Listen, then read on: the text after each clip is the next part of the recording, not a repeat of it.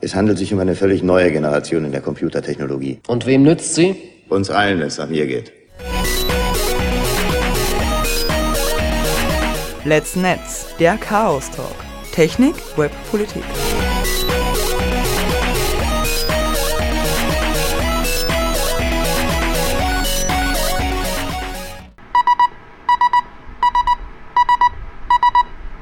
sbg.chaostreff.at We're here at BalCCon 2017.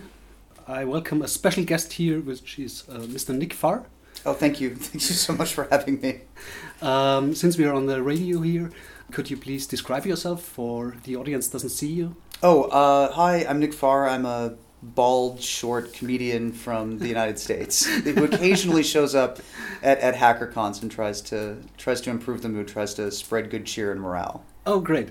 Because what I want to find out today is um, who is this Nick Farr person anyway?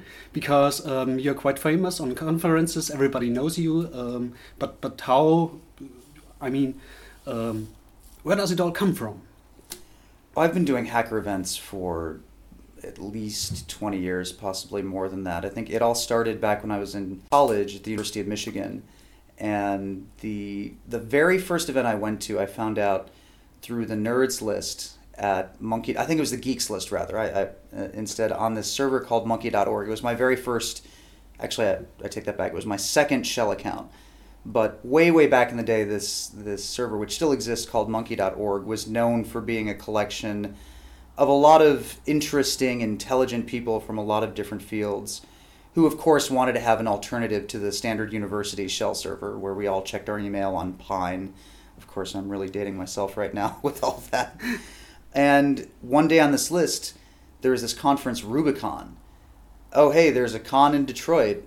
You know, it looks lame, but maybe somebody should go check it out. And I thought, oh, conference, that that's Rubicon. Okay, that sounds interesting. I'll go check that out. And so I emailed the people who were responsible for it and say, hey, I'd love to volunteer, help you guys out. I work at the radio station. I can do, you know, different things you need me to. And I was like, oh, great, we're looking for volunteers and we show up at the Holiday Inn in Dearborn, which is this big convention center hotel right by the airport. And the organizers had booked space for, I think, a thousand people. Okay. Thinking that this was going to be a really big, like, you know, Detroit's first underground, real security convention. You know, we had a quote unquote rave party. It was very similar format to any other HackerCon that you even see today and we you know we had invited speakers and talks and we were selling they, they i mean not i mean it was i ended up becoming a part of the organization later but this was the very first one and i was just a volunteer.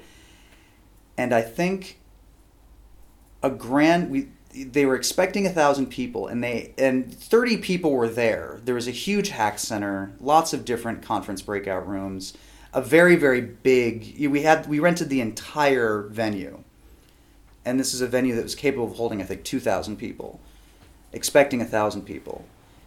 And I think 12 people actually bought tickets to the very first Rubicon. 12 people, okay. the funny thing about it was that the contract was actually voided because one of the two organizers was 17 when they signed the contract. so they were able to get out of all of the expenses and everything from the first contract because the contract was not was signed by a minor at the time. But we, we had a we had a great time. There was So you basically canceled the whole No, conference? no, the the event went on as scheduled. Okay, but you didn't the, have to pay for it? The, no, in the end, they didn't have to pay for it. I mean, this happened well, well after the conference because we were ex- what the organizers were expecting is that people would show up, they'd buy tickets, and then we'd pay they'd pay for the whole event in cash. Uh, you know, and the, the second Rubicon we also held at a smaller hotel by the airport, and by the time I think the last one happened, uh, it, it got to be an event of I think roughly six or seven hundred people. That it got a very big reputation very quickly, and a lot of crazy things happened at those conferences. And I was a part of the organization through all but the from the second one all the way up through the last one and then right after this this conference we went to DEF CON and that was DEF CON 7 and that was my very first DEF CON and I think that's when the bug of working on hacker events really hit me that by the subsequent DEF CON, I was already a goon, became a part of the speaker goons. We were sort at that time sort of. I mean, I, I don't like to use a military analogy, but we were considered the special forces of DEF CON. That if you needed something done by people that you could trust, you'd come find the speaker goons, and we'd get it done. So you seem to be very good at um, organizing things, and actually, it uh, I got the impression that you can't even um, not organize something. So um, how how does it come that you have to organize stuff wherever you are? It's just a force of habit that when you're so used to helping helping solve problems in the context of a hacker gathering. It's it's just what you do. It's just in your blood. It's in your ethos. It's something that that you need to do. And I've been doing it for so long that I, I really can't help but do it. The the sign of a really incredibly well organized conference is when I'm frustrated and I have nothing to do. And I have to invent something for me to do. I, I think the only really big hacker gathering that I've attended and only attended in the last probably 20 years, I think, would probably be. Um, there, I'm sure there are a couple of other exceptions, but would have been the 33C3. And I spent most, I mean, I was a chaos mentor, so I, I did spend time with my mentees, and I had a good time working with that. But my, like any, like in any hacker gathering, my mentees were t- very self-sufficient, and t- two of the three of them, two of my three mentees were able to just wander around and find their find their way in the Congress very easily. Uh, and it was weird. I actually visited museums in Hamburg. I, I left the conference site. I actually had a lovely vacation in Hamburg during the 33C3. And really, it's, it's, it's hard for me to just attend, and I, I can't really explain it to you much more beyond that. But, uh, but normally at these events, people will come up to me just assuming that I'm an organizer, whether I am or not, and ask me for something. And it's and it's never an unreasonable situation. They've just reached a point where they can't self-organize whatever it is that they need, and so they're asking for help, which is a responsible thing to do. And I'm almost always in a position to assist, and I that's what I really love doing. I love supporting this community because I, I really, really believe in this tiny little segment of humanity that dedicates a lot of their idle mental cycles to figuring out how things work. The, the, I think curiosity is definitely a part of human nature, and humans are curious, but I don't. I think it takes a really special kind of human to take that curiosity and really act on it about everything in their life usually people specialize in one thing that they they have a, a special curiosity on their particular field or discipline that drives them and they that's what they they work on but of course they also make time for leisure they make time for families they make time for many different other things but i think the hackers in this community consider everything about existence as a kind of system as a kind of system that needs to be understood as a kind of system where you have things that clearly work, things that work as intended, things that don't work as intended, and things that can be repurposed to work in a different way. And they love looking at systems and taking apart these systems and putting them back together in a way where they work more, where they work with a better ethic than which they were designed. And that's the, these are the kinds of things that I love about this community and why, why I love supporting it and why I do all these things at these events because I think if something bad happens to humanity, happens to civilization, happens to our world as we know it, which I think is very, very sadly becoming much, much more likely as as the days roll on. Right. That when that happens, the people in this community are going to be the glue that holds humanity and civilization together. That they have the skill set, they have the mentality, they have that that drive to be able to look at what they have available around them and fix things with the resources that they have available. Because fundamentally, that's what hacking is. Hacking is taking stock of all of the different possibilities of all of the things that you have, thinking well beyond what things were designed to do, what things, what capabilities of different things are advertised, and really taking them down to their constituent parts and saying, how does this thing work and how can I rearrange the parts in this? How can I swap different things back and forth? You, you see this a lot actually in much poorer societies. You know, in, in a conventional wealthy Western society, something breaks, oh, I'm, I'm just going to buy a new one. Yeah. Or this thing doesn't work, I'll buy a new one. People who live in poor countries don't have that option. That they have to make do with the kinds of things that they have and repurpose things in order to accomplish what they need to do to go about their daily lives. And that that kind of mentality, I think, exists in the hacker community in these Western societies. And aside from just the joy of hacking, I, I, I like doing it myself. This is also a part of organizing events, is figuring out how what are the system dynamics guiding this chaotic thing and moving it together. Right. And what systems are working well, which systems are working poorly. And a lot of what I do at these conferences is just bridging these pockets of systems because people it, and hacker communities are very focused within their own community. I, I mean, I know what it's like to walk into somewhere and not know anybody and have to I mean, I get nervous. You know, I'm a quote unquote famous person in a context where I know nobody and nobody knows me. Mhm. It's very hard for me to walk up to somebody and introduce myself, Mhm. let alone somebody who might have something that I need.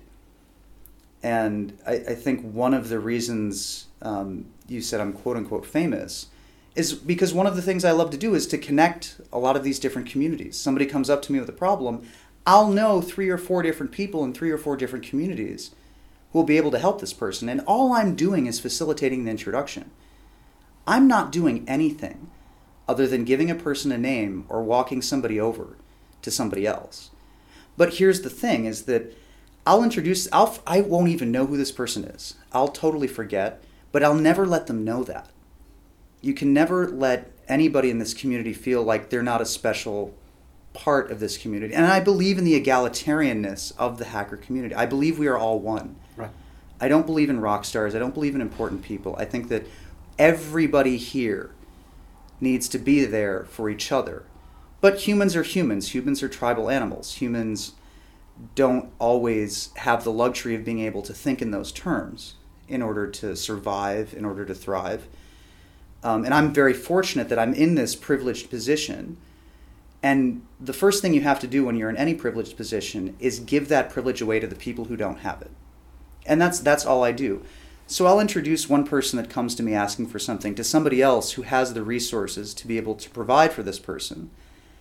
And I, I don't know if it's a funny quirk of German culture. I, I still haven't been able to figure this out. But people, it's really hard for somebody to ask for a favor of somebody because it creates a debt. Mm-hmm. Now you're mm-hmm. indebted to the other person, and another Right. person is indebted to you. And that's something that that I think people try to avoid somehow, some way. But if I'm introducing somebody to somebody else, then the debt is created with me. The person's indebted to me, and now I'm indebted to the other person. But I have so many of these debts flying around that it's I, forget that it's pretty much anytime I ask for something, people are going to be more than you know excited to be able to do it for me because the impression in their minds is that I've done so much for this community. When really all I do is walk around, try to create good feelings and introduce people. So in these in these situations, I do nothing, but the person who I've helped or who uh, who I've introduced to another person who can really help them thinks, "Oh wow, I just walked up to Nick Farr and he solved my problem in 30 seconds and blah blah blah." And the person who is actually doing the work of solving the problem is like, "You're not going to believe this. Nick Farr came and asked me for something and he introduced me to this cool guy." And so if I if I can play a small part in creating these good feelings everywhere, I'm I'm more than happy to do it. I can't help but do it. Um, the the thing about the 33C3 is that it was that it was a weird kind of situation um, where I think everybody was saying, "Nick, we're just so happy to have you back," because I'd been gone for for a couple of years.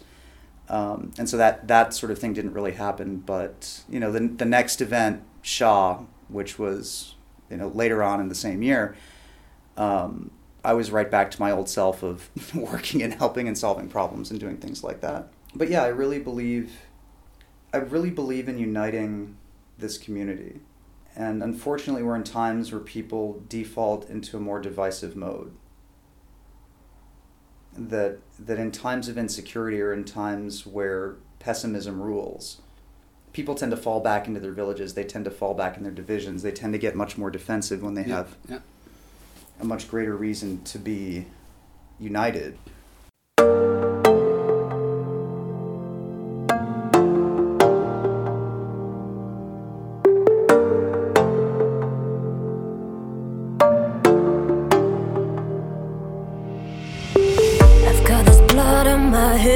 This pain in my heart. Just like you and like him, just like everyone. Hurt my ghost, scared we passed. What I lose, we all figured. I wish I knew how to live and get over my fears.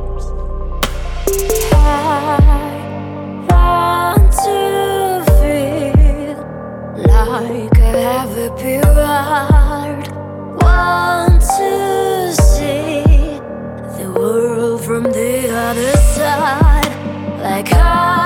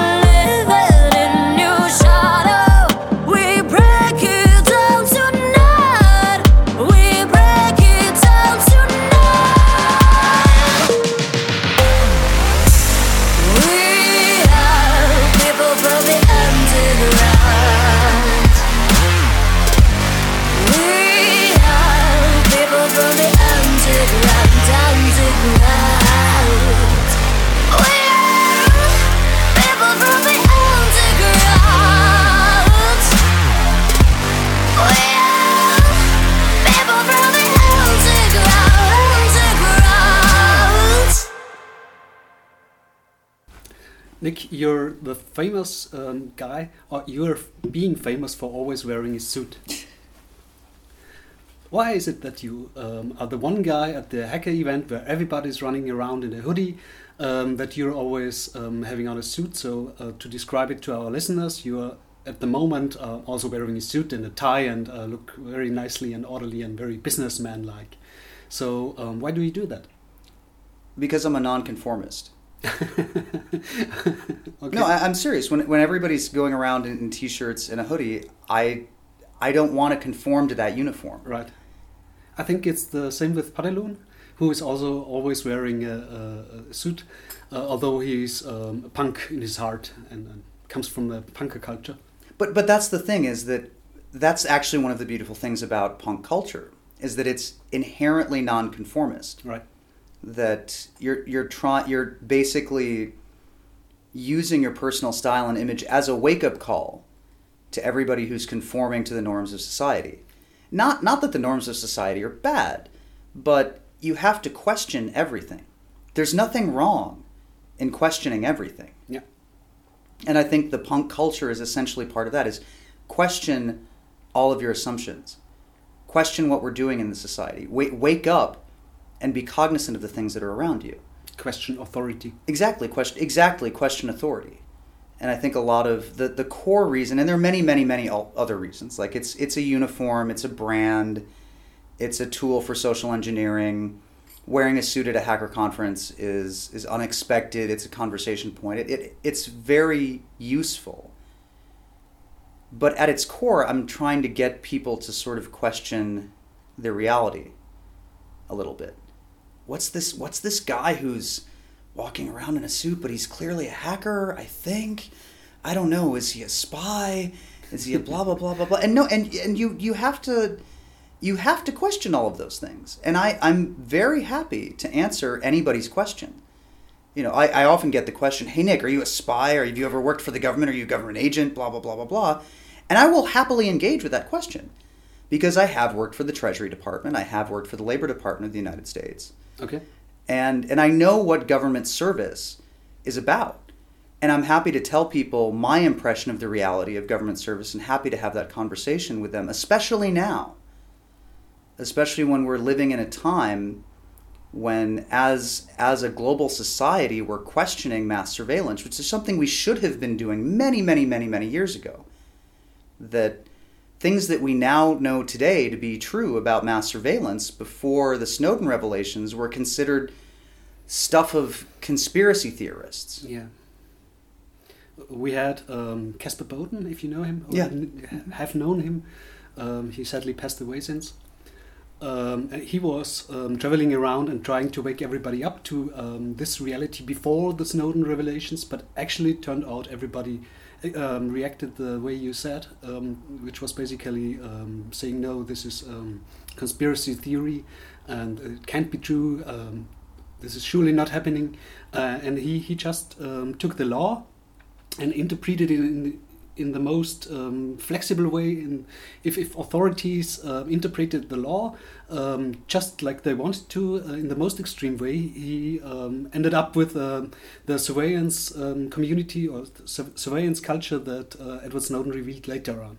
But nobody tended to believe him because it was very uncomfortable to assume that he might have a point there. Um, and after the Snowden revelations, yeah, the typical reaction was like every yeah we, we have known that we have always said that this was always clear. You know, it was a big revelation, and nobody um, ever would have thought that it had the extent that it um, turned out to have. Um, but later on, people said, yeah, that's just we, we knew that all the time, um, but nobody reacted really on it. No, even after the revelations, Yeah. nobody was acting on it. There was this um, attempt to uh, drain the funding for um, the NSA, um, but even that didn't, uh, by, a close margin, I, remember, um, didn't work out. So um, the funding wasn't drained, and there were minor um, changes to FISA, you know, but but the the thing that mostly bothers me today, um, as back then, is that um, United States citizens don't seem to grant human rights, basic human rights, to anybody that isn't a U.S. person. So um, that's one of my biggest problems with the um, Snowden revelations is that it clearly came out that um, the United States don't respect uh, the human rights for anybody who is not protected under the Constitution, which is, I think, a big problem. And I have no idea how you could ever change that except from changing the Constitution to encompass whole humanity, kind of. And that's surely not going to happen. So I don't see any way out of this. Um, not respecting the personal privacy and basic human rights of non-US persons at all.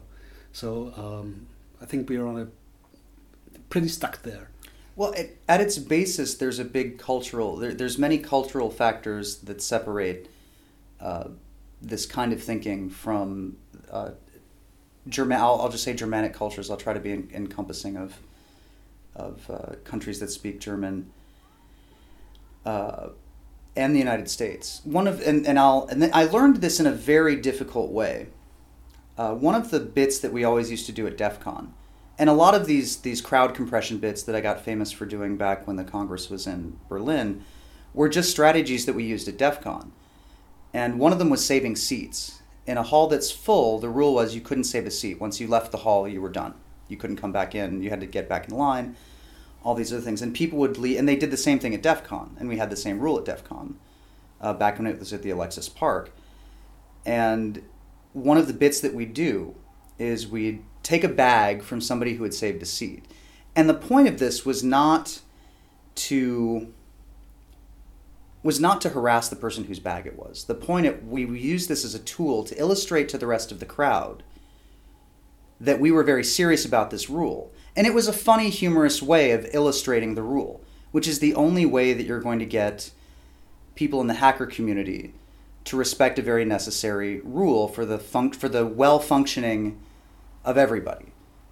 Uh, and you, you can't just say this is the rule and this is why it is and you have to follow it. That's the first way you're going to lose the hacker community. And what we do is we take a bag and we'd just auction we'd pretend to auction off the contents of it and we'd say, "Oh, hey, we have this iPad. Do I do I hear hundred dollars?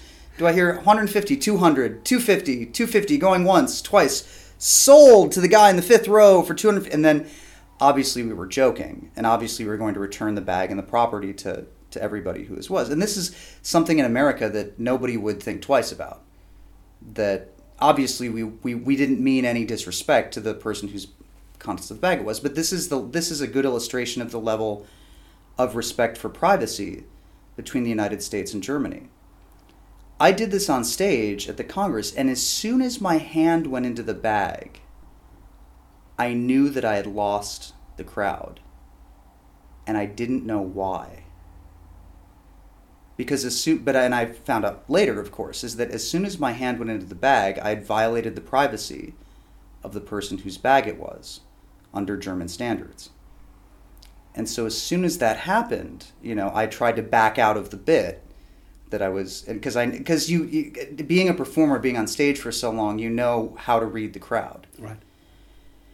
And I, I found out later through study, through asking people, through through picking apart the that that barriers are sacred, and that kind of privacy is sacred in German culture, especially in post Cold War German culture um, because of all of the horrible atrocities that were committed by the Stasi, by state security in the GDR.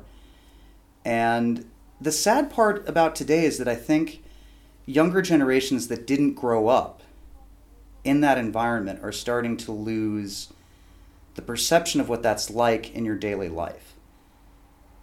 Because government data science mass surveillance to people who are used to sharing everything about their lives online. Yeah. You know, kids that are coming of age today don't know a world before Facebook, don't know a world before all of these different services who are who that are in their minds designed to be able to share your life with your friends, with your community and and the disconnect between this is a part of who I am and this is a part of how I form my personality. And oh, I'm also creating an incredible fingerprint of my identity to people who will use it possibly against me or possibly against my friends. Is something that I think is very hard to reconcile, especially for a young person who's trying to figure out their way in the world. Yeah. And you know, the whole history of the GDR to somebody who was born in this century is something that's very hard to grasp. The wall came down in 1989. 11 years before the oldest of this generation was born. Right. It's ancient history to them. Yeah. It's as ancient as World War II is to us. And we don't have war I mean we there there aren't war veterans of the Cold War. When we're grandparents, you know, we, we don't have the same kind of traumatic, dynamic stories to be able to illustrate these points about ethics to our children that our grandparents did. And that, that's something that, that's really bothering me today is that people are not taking mass surveillance as as seriously as they as they really should. But I, I, I think I've, I've, I've kind of lost the point. At least going back to, to Americans and privacy is that there hasn't been a war on American soil in many, many, many generations. You have to go back all the way to the Civil War. Right. That the, the concept of entire cities being destroyed by bombing in Europe is a part of your grandparents' history. Yeah. Aside from people who are veterans, aside from people like my dad who served in the Vietnam War, aside from people like my grandfather who served in World War II, um, people, and, and that's the thing. Most even hackers that it's very tangential that you'll ever meet somebody one or two generations around you who's served in the military. And if you know a person who served in the military, the odds that they're going to want to talk about it are very low.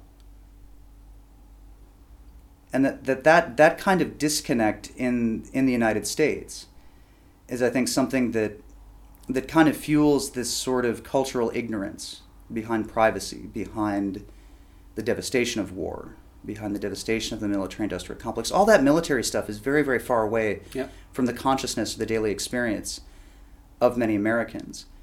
And because Americans are used to their personal space, and because America is a very, very big country, we have big cars, big roads, big cities, big spaces between cities. Um, this this same kind of concept of privacy, I think, is very hard for the average American to grasp culturally. Then you also throw in the Cold War. Oh, we need all of these things to fight the communists. And then the communists weren't an enemy. Then they tried to make the, the drug then it was the drug war. But that's that was that actually touched a lot of people's lives. That people were imprisoned unjustly. That touched many, many more people than even any of the wars that have happened between the Cold War and now. Um, and so that wasn't very effective. Oh, terrorism. now we have the war on terror, and that's the perf. The terrorism is the perfect enemy Yeah. because you're never going to defeat the terrorists. It's an, it's impossible Yeah. Right. to defeat the terrorists, but they're always there. They could strike at any time. We need to be vigilant against the terrorists that could strike at any time. It's just perfect for fear mongering. it, it's perfect for fear mongering and and the preservation of power. And and this is humans self optimize. That ev- everybody self optimizes, whether you're a factory worker in Dearborn, or whether you're a former four star general who's going to work for the same people whose equipment that you bought. You're, you're self optimizing. You're creating wealth for yourself, you're creating wealth for your family, and hu- humans self optimize. And then you have that special class of people who optimize systems and who know how to bring all of these different people together in order to self optimize for your system, self optimize for yourself.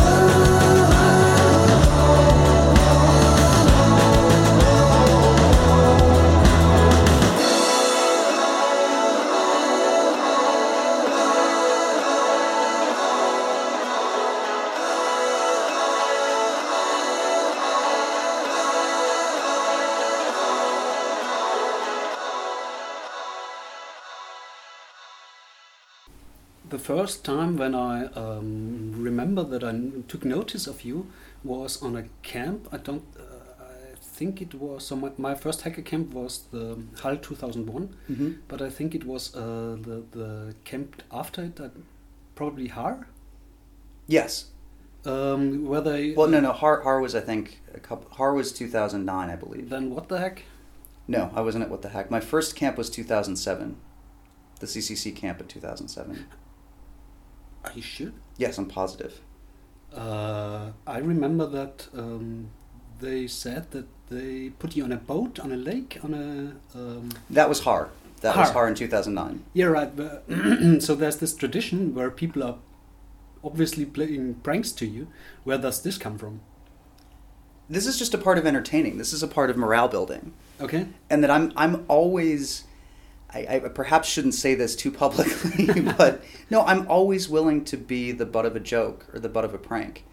And I think anybody who's in a privileged position of fame or whatever should be open to that. Because Okay. that's what that's what this community is about.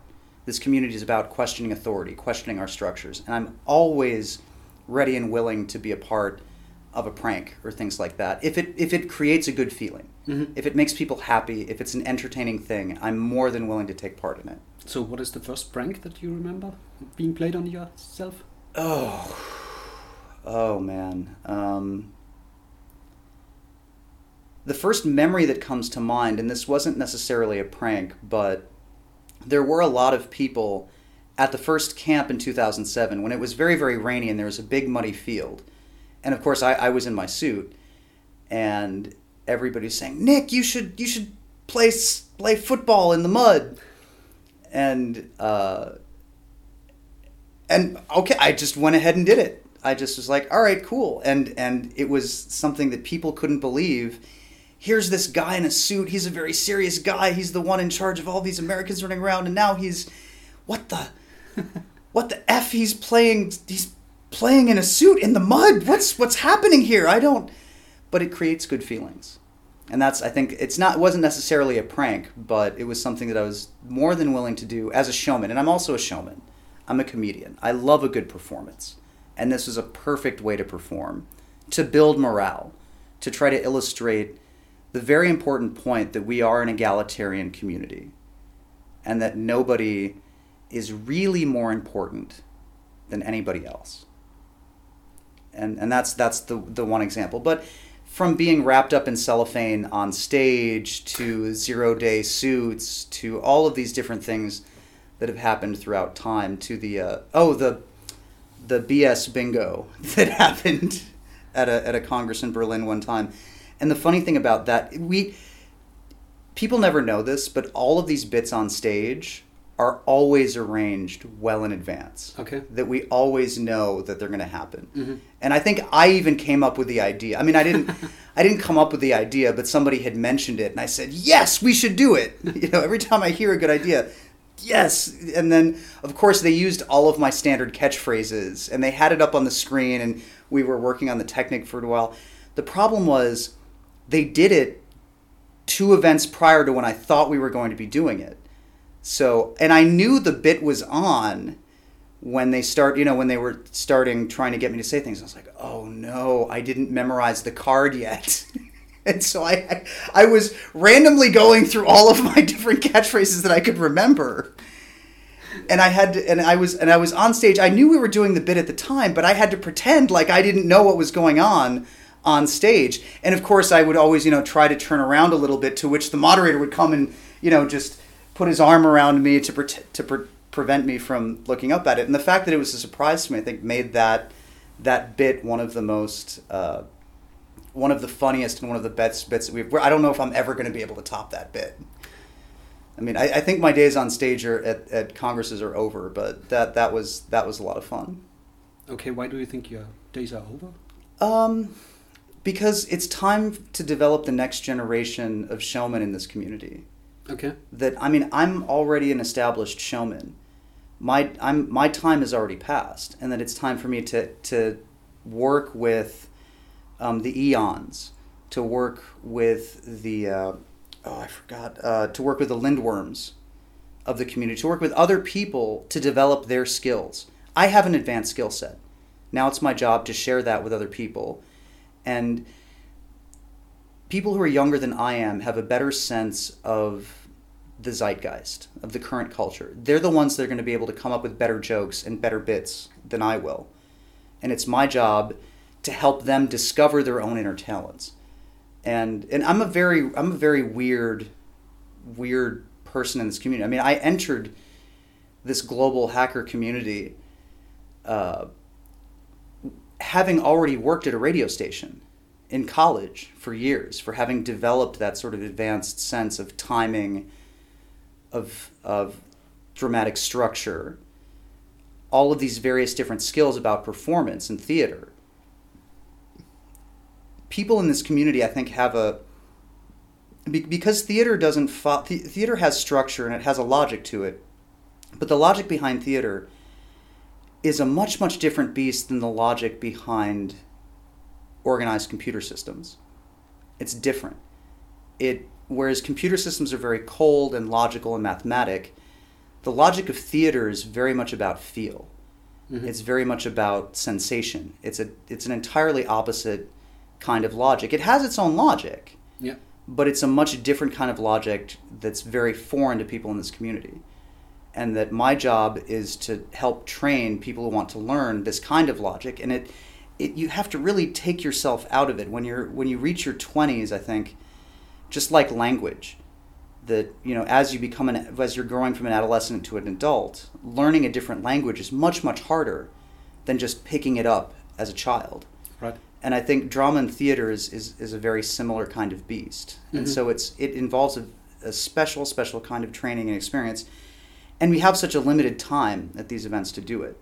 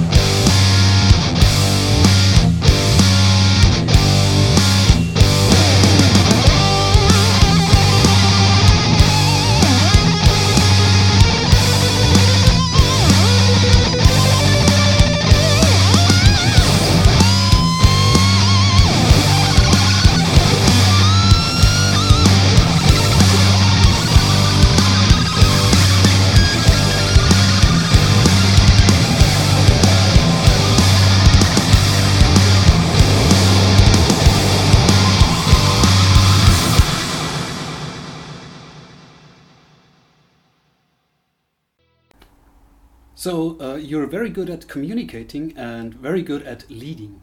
How does it come that you're such a good leader? Where did you learn to to lead people like this? Hmm.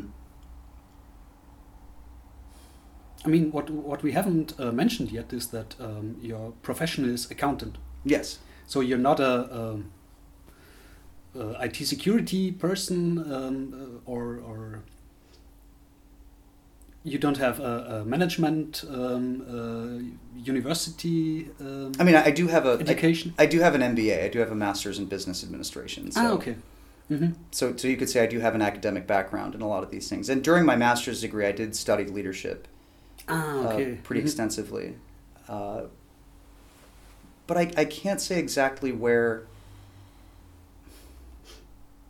If I had to, if I had to go back to the origins of it, I'd say just watching my father. Okay. My father was was a leader in many different ways in our small little town, Grand Rapids, Michigan. It's not so small anymore, but. Uh,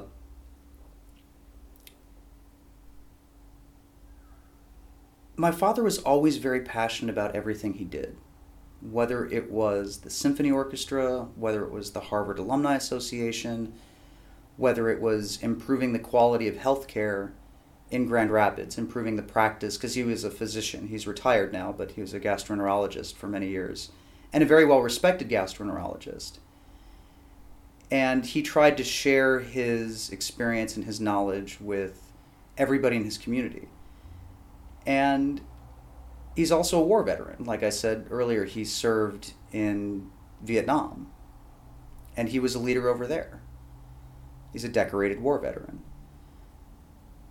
I think a lot of what I learned about leadership, I really just learned by watching him, by watching how he always cared for his people, and how he said, always take a moment of your time to show respect for the people who nobody shows respect to the janitors, the nurses, the receptionists, the people who are at the lowest end of whatever hierarchy you're a part of, are the first people you want to become friends with. And that, I think, is the best piece of advice I've ever been given all it takes is a smile, an acknowledgement, a look to somebody who's at the lowest position in any hierarchy to let them know you are a valued human being. Your work is valued. Your work is important. And it's it's shocking that that, that this is it's such an it gets easier and easier with time because the people who are at the lowest end of any of these uh, of any of these hierarchies are respected less and less as time goes on. And this is the sign of a society in decline.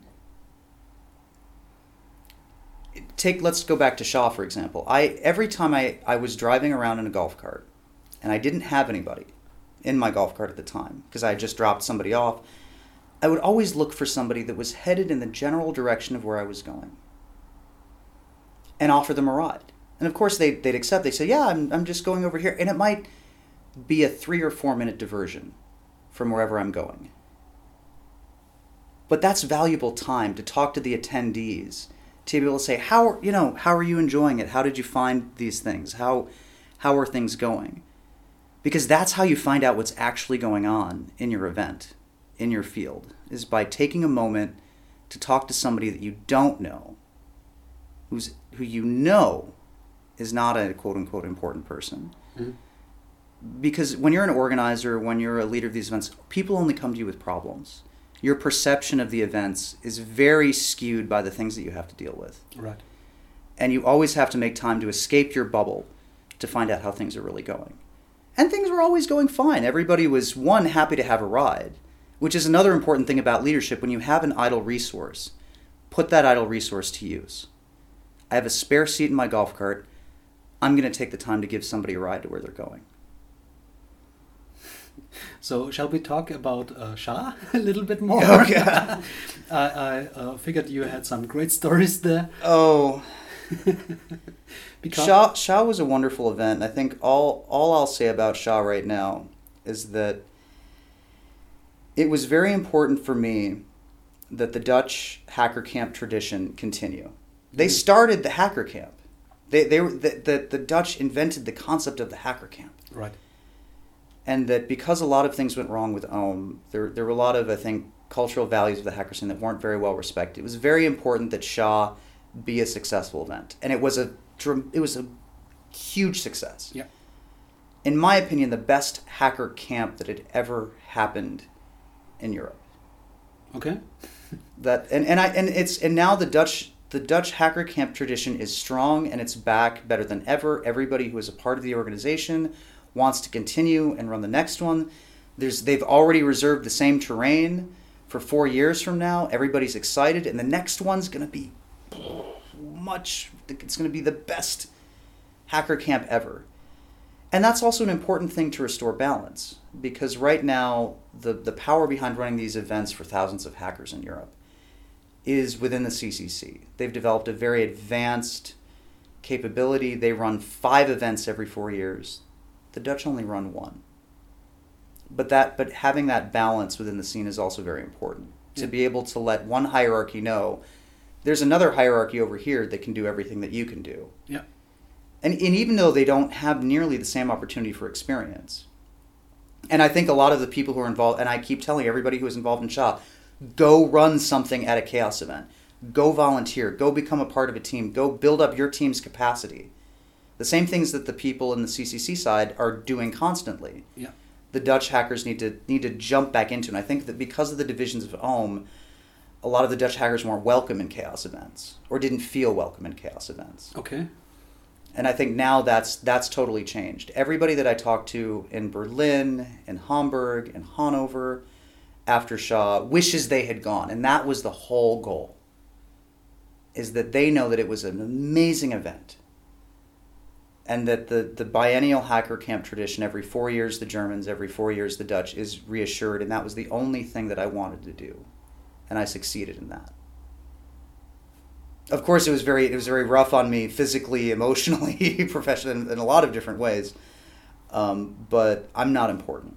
The fact that the tradition is assured and if i had if i played some small part in that i'm glad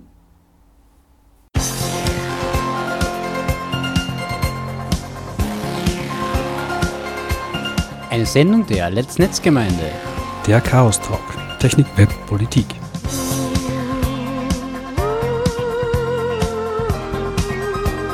Zu hören jeden vierten Mittwoch im Monat und als Podcast. Wir freuen uns über Feedback und Anregungen.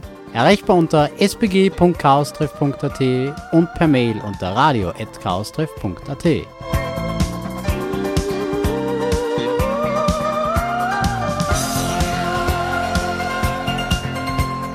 Beschwerden und Beschimpfungen schicken Sie bitte an spam spam beautifulspam at gmail.com.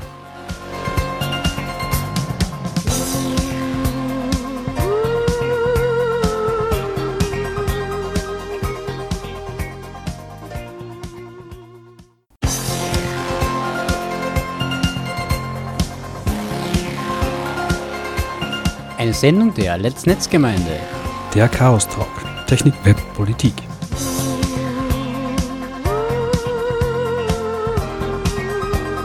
Zu hören jeden vierten Mittwoch im Monat und als Podcast. Wir freuen uns über Feedback und Anregungen. Erreichbar unter spg.chaostreff.at und per Mail unter radio.chaostreff.at.